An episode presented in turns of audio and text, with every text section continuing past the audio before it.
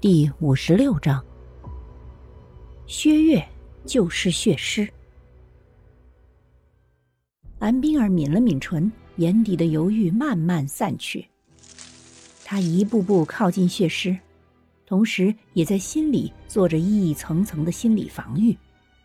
是的，正如雪月所说，他是在帮他。纵然他还活着，也活不了多久。纵然他不杀他，他也会死。所以，这是在帮他，帮他消除痛苦。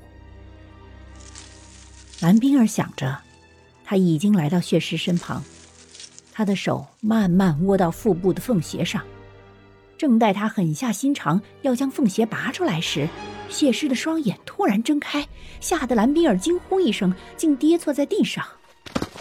就在这时，林业飞快地从树林中跑出来，他的右手上还高高举着铁镐。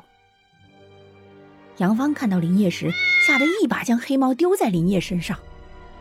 林业被惊醒，理智回笼，看到蓝冰儿时瞳孔紧缩，刚想上前，脚下的黑猫喵叫唤了一声，生生将他惊醒。林业有些后怕地看了看黑猫，嘴角扯了扯。扯出一抹难看的笑容，说：“冰儿，你们怎么在这里？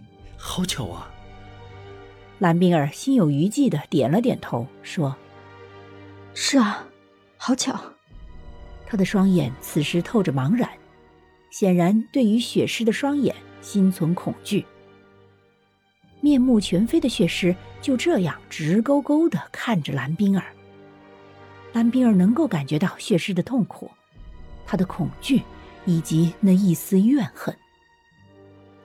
蓝冰儿讷讷的开口说：“对不起，你现在这个样子，肯定是活不了了。帮帮我好吗？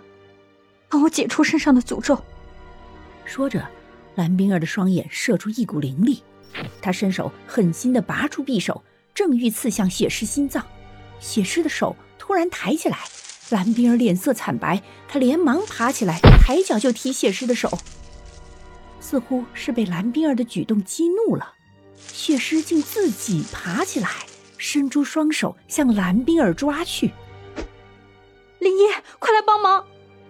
蓝冰儿脸色越加惨白，左闪右避，没有让血尸抓到，可他也没有伤到血尸丝毫，不禁有些着急。杨芳是靠不住了。只能让林业来帮忙了。好，林业看到蓝冰儿闪避不及时，差一点被抓到，连忙上前挥动小铁镐打向血尸。快，趁现在刺进他的心脏，再晚他就会化尸异变。雪月焦急的对蓝冰儿说。蓝冰儿一愣，有些迟疑：“真的没有别的办法了吗？”没有，你快点做决定吧，还有一分钟。雪月开口说道：“救我！”血尸开口惊恐的说道。当匕首刺进血尸体内，蓝冰儿方才感到一丝真实。他拔出凤鞋后，马上就感到自己腹部原来有一股阴冷，此时却荡然无存。林叶，你有没有觉得这声音有点耳熟啊？蓝冰儿的声音有些颤抖。他扭头看向林叶，说道：“是薛岳的声音。”杨芳点了点头，快速说道：“这怎么可能是薛岳呢？”林叶一愣，然后一脸不相信的说道：“可是的确很像是薛岳的声音。”蓝冰儿有些迟疑的说：“哼，那又怎么样？反正他都死了，难道你还想要自首吗？”林业冷笑着看向蓝冰儿，他的手紧紧捏着铁镐，似乎只要蓝冰儿点头，他就会动手。蓝冰儿沉默，他当然不想自首，他的余生才不要在监狱里度过。杨芳，你该不会想要报密吧？林业满意的看着蓝冰儿脸上的慌乱，目光一转，看向杨芳说道。蓝冰儿沉默。事实上，正如林烨说的，他也担心杨芳是否会报警，所以他没有吭声。本集播讲完毕，下集更加惊悚，记得要听啊！